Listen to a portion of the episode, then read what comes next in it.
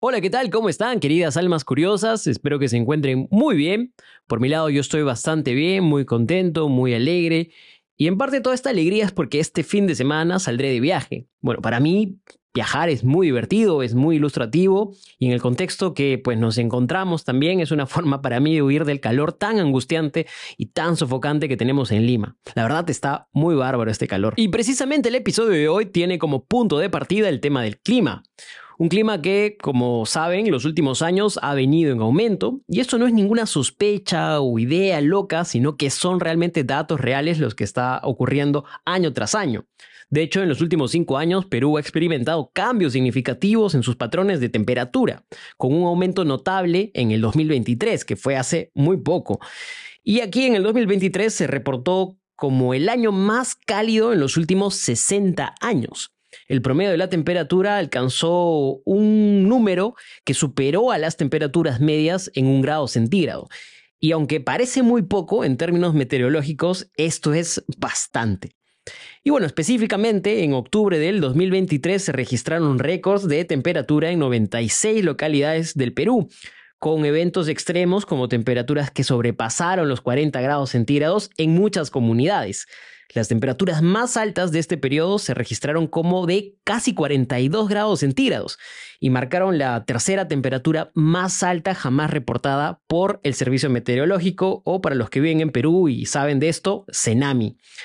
Bueno, Cenami pues no siempre acierta, pero pues tiene todos los equipos y todos los instrumentos para monitorear estas cosas de forma objetiva. De hecho, el análisis de las temperaturas en los años previos ha mostrado muchas variaciones y tendencias que de todas formas reflejan los cambios del efecto climático que estamos viviendo. Y aunque muchas personas todavía crean que lo del cambio climático es una teoría loca, pues realmente los datos demuestran que estamos pasando por un, un, cambio climático severo. Y también, aunque es triste decirlo, el clima tiene una repercusión importantísima en casi todas las industrias principalmente para mal, aunque algunas, claro, que sí se benefician de ellas, pero lamentablemente en nuestro país, un país de producción agrícola y que depende muchísimo de la variabilidad climática, muchas industrias sí se ven afectadas realmente. La consecuencia más notable de cómo el calor más sostenido en el tiempo, que dura una parte considerable del año, es que desanima mucho público a tomar bebidas calientes y esto golpea durísimo, durísimo industrias como por ejemplo la del té o la del café, entre otras.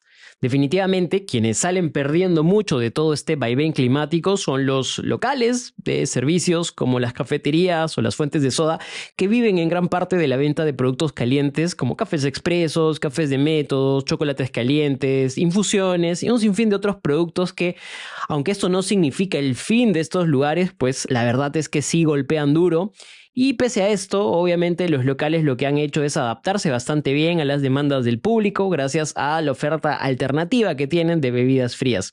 Lamentablemente, lo que sucede es que existe sí o sí una pérdida de, de, todas maneras, una pérdida en la capacidad de vender, porque muchas personas no saben de estas diferentes alternativas que ofrecen también estos lugares que existen frente a las bebidas calientes, ya que pues hemos asociado mucho en nuestra mente estos lugares con únicamente la venta de bebidas calientes.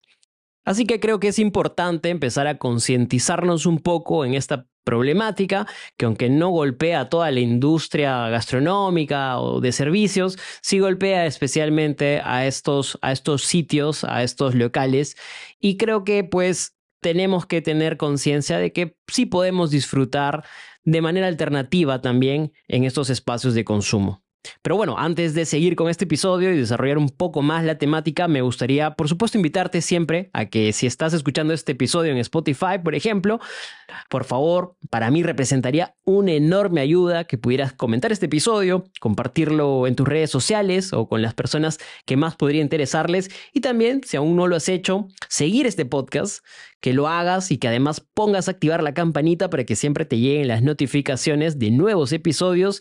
Y ya esta última de que te pido por favor es que le pongas cinco estrellitas. Sé que no es tan visible, pero si vas a los tres puntitos dentro de tu aplicación de celular, vas a ver una opción para calificar este podcast, así que puedes meterle cinco estrellazas, de forma que me ayudas mucho a decirle al algoritmo que este podcast está de rompe y que lo puede empezar a compartir con muchas más personas. Bueno, y continuando este episodio, quería comentarte un dato muy curioso que estuve leyendo hace muy poco. ¿Y cuántos de nosotros no hemos escuchado pues que cuando hace mucho calor, por lo general decimos, oye, no tomes bebidas calientes, que vas a ayudar, que no te va a ayudar mucho, que vas a ayudar a que sudes y que no te va a ir muy bien y por supuesto que te va a terminar deshidratando. Y hablando de deshidratación y el calor en el cuerpo, quiero hacer un paréntesis para contarles algo que vi hace muy poco en una lectura. Y pues, ¿saben qué averigüé? que contrario a toda esta creencia, el consumo de bebidas frías no ayuda a bajar la temperatura corporal en verano, por ejemplo. Sobre la cuestión de si tomar o no bebidas frías o calientes para mitigar el calor, antes debemos aclarar un aspecto importante. De hecho, las bebidas, cuando entran a nuestro cuerpo, asimilan la temperatura del cuerpo, que suele estar entre los 36 y 37 grados. Una bebida fría puede provocar sí una mejor sensación térmica, es decir, puede estar más apetecible, más refrescante, porque transmite esta sensación más refrescante. Pero sus beneficios no van más allá de eso. De hecho, si ingerimos una gran cantidad de líquido frío, tanto si es agua o cualquier otra bebida, puede ser un cold brew, puede ser una gaseosa, de hecho el organismo debe hacer frente a esta baja brusca de temperatura y lo que hace es reaccionar inmediatamente, empieza a trabajar bastante para recuperar esta temperatura normal, estos 37 grados. Y esa función lo que hace es elevar el gasto calórico, eh, activar las reservas energéticas y esto da como resultado pues todo lo opuesto a lo que queremos lograr. Y en el pronto tiempo vamos a empezar a calorarnos mucho más. De hecho, el consumo de bebidas frías, por lo tanto, se hace que el cuerpo tenga que trabajar muchísimo para equiparar otra vez la temperatura a la temperatura pues del cuerpo. Entonces, esto supone un esfuerzo que realmente no es tan positivo y también eh, pues termina siendo un círculo vicioso porque mientras más ganas de, más calor sintamos, va más vamos a querer tomar bebidas frías, el cuerpo va a seguir queriendo recomponerse a la temperatura normal, con lo cual vamos a elevar el gasto energético y nuevamente el cuerpo va a querer seguir tomando agua o alguna bebida fría para volver a sentir esta sensación, ¿no? Digamos, inicialmente refrescante. Entonces creo que esto es, un dato interesante que podríamos tomarlo en cuenta, así que la próxima vez que queramos refrescarnos mucho para bajar la temperatura del cuerpo, pues no estamos realmente consiguiendo el efecto deseado. Lo mejor sería tomar una bebida al tiempo. Y esto sí realmente tendría un efecto mucho más efectivo en el cuerpo. Lamentablemente, en contraposición, pues las bebidas calientes eh, en verano sobre todo provocan mucho rechazo, ¿no? Porque pues no nos apetece, ¿a quién le apetece realmente tomar una bebida muy caliente, ¿no? Son, muy pocos, yo, yo sí por lo menos soy de esas personas que le gustan las bebidas calientes en toda época del año, pero sí puedo encontrarlo en ciertos momentos un poco incómodo porque me hace sudar muchísimo más. Por lo tanto, acabamos en general las personas tomando menos cantidad de líquido de lo que sería necesario si la bebida es muy caliente.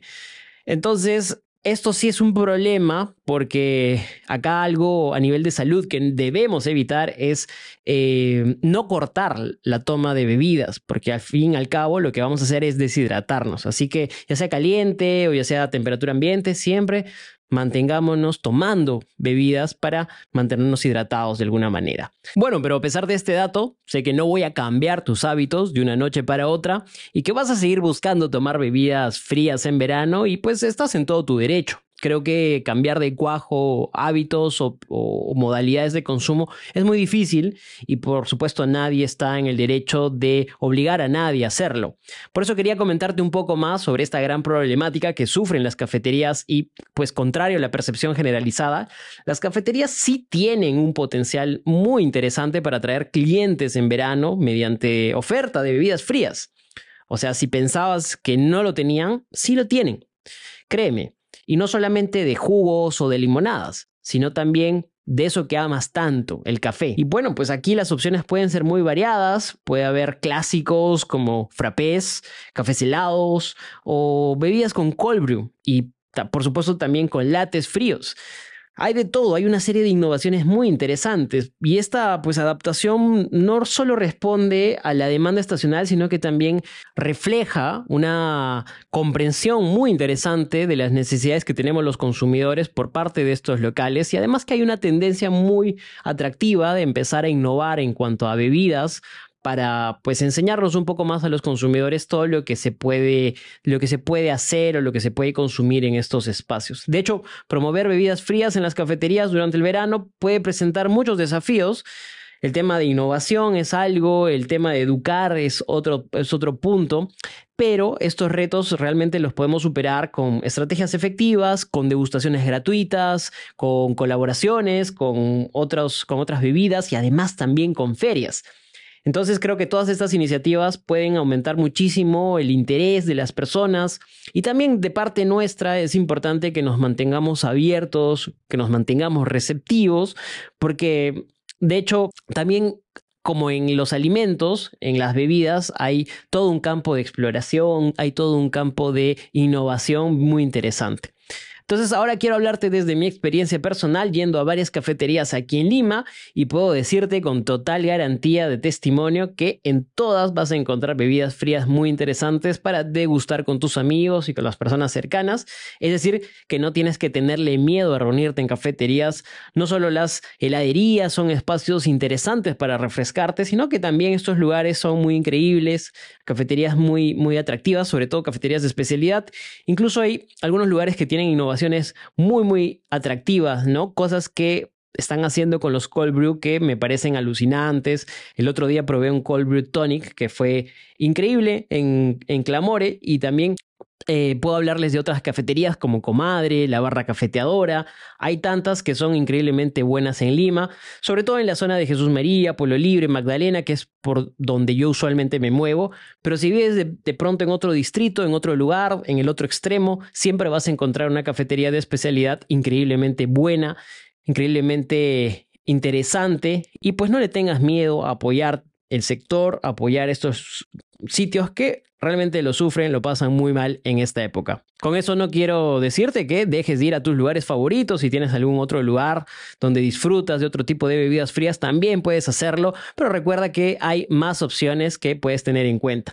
Recuerda igual que pese a esto hay un mensaje de salud que no quiero dejar pasar, que en estas épocas pues a pesar de todo este calor y de las ganas de refrescarte que puedas tener, recuerda siempre mantenerte hidratado.